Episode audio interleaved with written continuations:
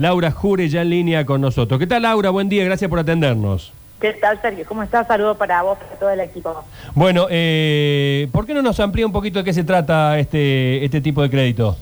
Bueno, ustedes saben que en febrero el gobernador anunciaba las 10.000 viviendas, el programa de 10.000 viviendas.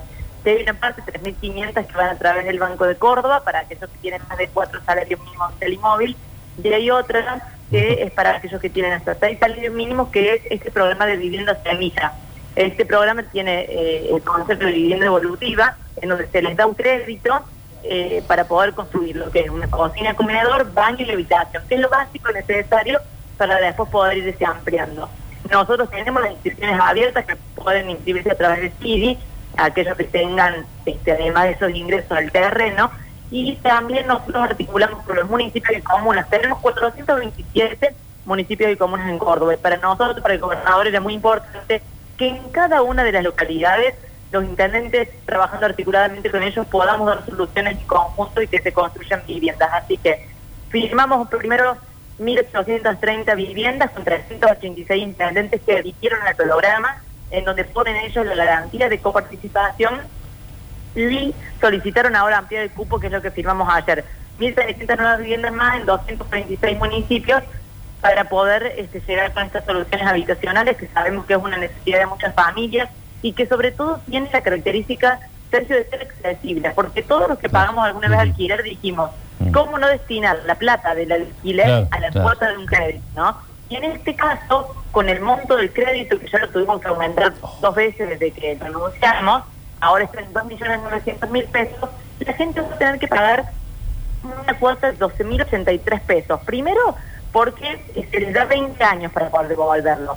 20 años a partir de que está la vivienda terminada, entonces nunca se superpone el alquiler con la cuota del crédito. Está perfecto. Y, que después se va, tiene interés cero, pero que se va actualizando eh, por el índice de variación salarial. Porque obviamente que si no lo utilizamos con nada, también eh, quedan cuotas irrisorias a lo largo del tiempo para el proceso excepcionario que tenemos. Así que son soluciones accesibles en este contexto muy complicado por el cual se atravesó nuestra economía, poder dar soluciones este, habitacionales nos pone muy contentos y además nos llena de orgullo el poder hacerlo de manera conjunta, porque nosotros lo hemos firmado con todos los intendentes, no importa este, la ideología o cómo pensemos, eh, todo con un criterio objetivo y educativo de acuerdo a la, a la entidad poblacional, ¿no?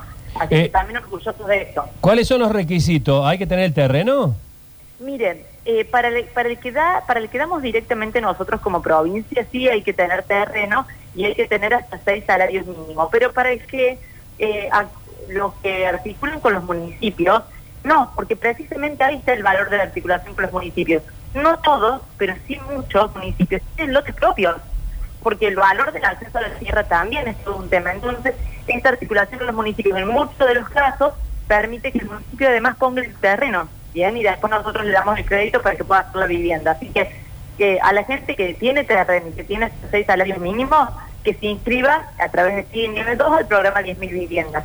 Y para aquellos del interior que tienen la posibilidad de, ir hasta el municipio y comuna que averigüen, porque bueno, cada uno es distinto. Ahí está. municipios y comunas. Ahí está, eso, eso era la pregunta que venía. Ya en cada municipio y comuna ya hay una, hay una cuestión ya propia de ese municipio y comuna. Exactamente, exactamente. Algunos tienen la posibilidad de dárselo y por eso nosotros nos ponen muy contentos eh, poder articularlo con ellos y llevar adelante soluciones conjuntas, porque ellos muchas veces resuelven ese tema de la gente que no tiene el terreno, pero que sí puede hacer frente a la cuota y bueno, este trabajo articulado nos permite eso. Eh, una consulta, por, por la ignorancia, digo, seis salarios mínimos, ¿cuánto es y si es el grupo familiar el que puede reunir esa cifra? Es el grupo familiar, es muy interesante la pregunta porque si es el grupo familiar y hoy este, está alrededor de 240 y pico mil pesos porque cada vez ya tengo 20 y pico mil, así que hasta seis salarios mínimos. No obstante, para aquellos que tienen más de cuatro ya también pueden categorizar la del Banco de Córdoba, o sea que aquel objetivo es poder darle la posibilidad a, a esa familia trabajadora que sumando los ingresos pueden llegar. Y además hay otro dato, Sergio, que nosotros, además de que el valor de la cuota quede bajo, ¿qué decimos? Nunca el valor de la cuota puede superar el 25% de los ingresos familiares. Ah, porque además la familia tiene que poder seguir viviendo y desarrollando sus actividades con normalidad. Entonces, si pasara porque alguno, alguno de la familia trabajo, se disminuyeron los ingresos, lo que hacemos es extender el plazo. Bien, Ah, claro. Se agrega mes, se agrega tiempo, claro. Laura, eh, le consulto, eh, eh, porque supongo que lo tendrán medido. ¿Es común, entre comillas, que una familia pueda juntar seis salarios mínimos, digo, para hacerlo más accesible, digo, con, con los ingresos de hoy?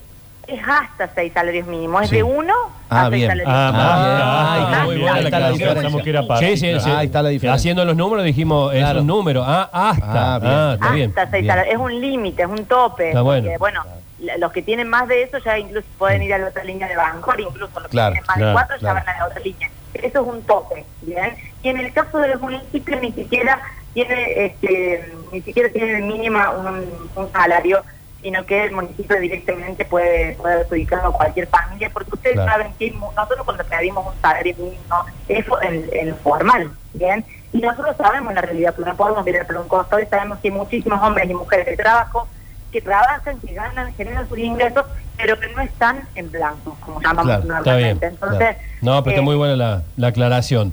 Porque claro, eh, el límite es para que quienes tengan realmente la, la posibilidad Claro, no se si no, ya aprovechen. pasás a otro tipo de crédito, No se aprovechen de esto. Claro, bueno, otro tipo de crédito.